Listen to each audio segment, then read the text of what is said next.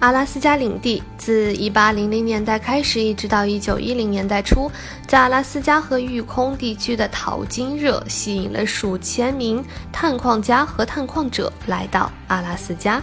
1912年，阿拉斯加正式以自治的领地合并到美国。在1906年，也是位于亚历山大群岛的城市朱诺取代了西特卡，成为了阿拉斯加的首府。阿拉斯加州长的官邸也修建于此年，也有一些移民到美国的挪威人和瑞典人聚集在阿拉斯加，他们主要从事捕鱼和伐木的行业。在第二次世界大战阿留申群岛战役主要集中在群岛链接最左端的阿图岛、阿加图岛和基斯卡岛，这三座岛遭到日军入侵并被占领。美国在一九四一年通过租借法案，法案中涉及到了美国飞往阿拉斯加的航线和让苏联的飞行员拥有美国的飞机，并渡运飞机到苏德战场参战。